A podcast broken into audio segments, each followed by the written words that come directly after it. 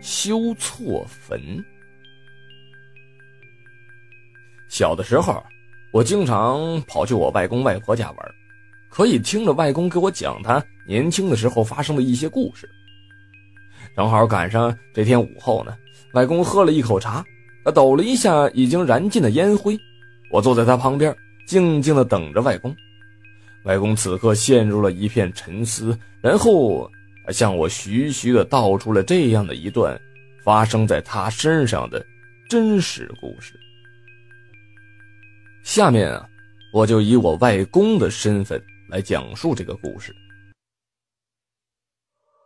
我年轻的时候在铁道部工作过，这附近呢还有一座大桥，呃，桥东边是一片庄稼地，桥西边是白杨树，那桥下边是条小河，铁道两边全都是坟头，因为铁道两侧。不易被挖掘破坏，也不会受到迁坟之苦。出于长远的考虑，人们就喜欢把坟建在那。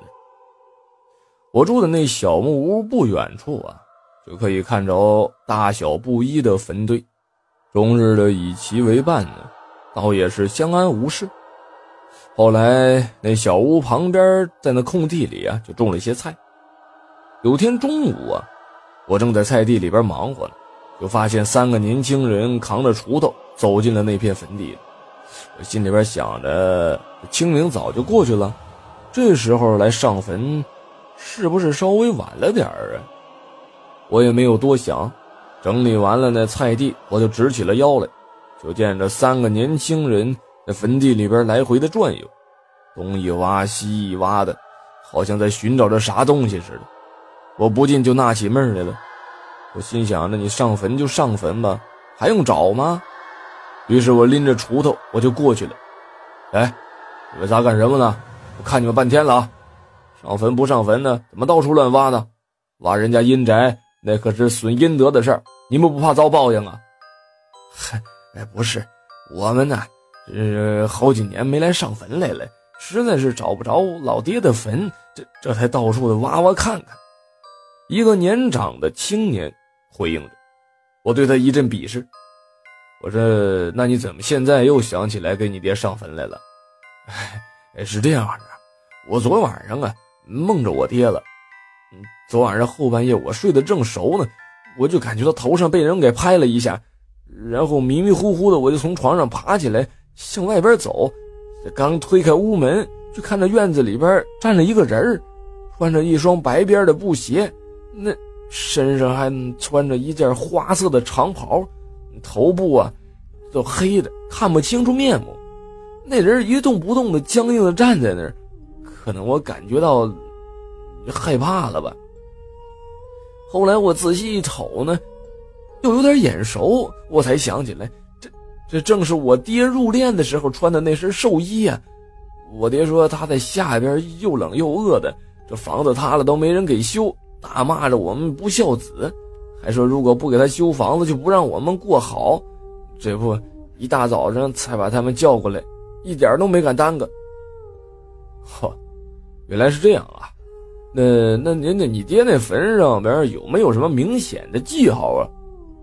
记号，我记着是在这棵树旁边，当时堆完了坟，在上边压了一块大石头，压了一些纸钱呢。可是现在没有了。说着，哥仨拿着铁锹四处的瞅瞅，终于找到了那块大石头。你爹的坟呢，就在那儿呢。时候不早了，赶紧的打理吧。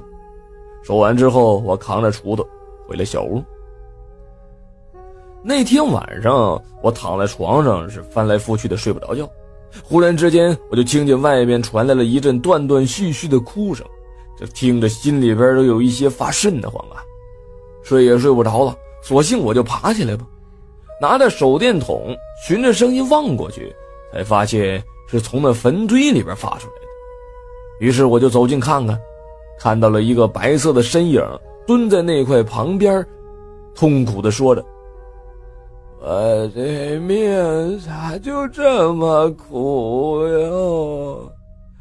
好不容易把他们叫来给我修修房子，竟然给修错了。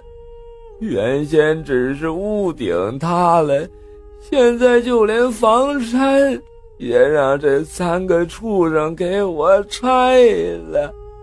这都得拜你所赐啊！后来我不知道啥时候回了屋了。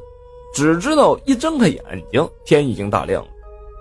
那天我又见到那哥仨扛着铁锹出现在坟地里，我疑惑的我就急忙上前去问：“昨儿不是打理好了吗？咋今儿又来了？”“嗨，嘿，昨天，哎呀，昨天我爹又给我托梦了，跟我说那房顶没修好，倒让我们把他那房山还给拆了。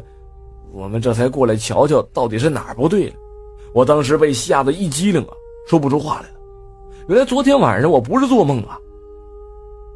好半天我才缓过神来。后来我又帮着他们哥仨找到了他爹真正的坟堆，原来是那石头偏离了位置才造成的这个结果。那天晚上我又做了一个梦，梦见一位长袍的长者向我拱手致谢，还说了一些什么啊，已经记不得了。总之那天晚上我睡得特别的踏实。自那之后，每年的清明，我都会看到那哥仨的身影出现在这片坟地里，有的时候还会携妻带子的。到后来，那坟被填的是又高又大的，就像是一座坚固的穹顶一样。这样一个灵异的故事告诉我们呢，其实托梦的事情是真实存在的。我们呢，有的时候。宁可信其有，不可信其无吧。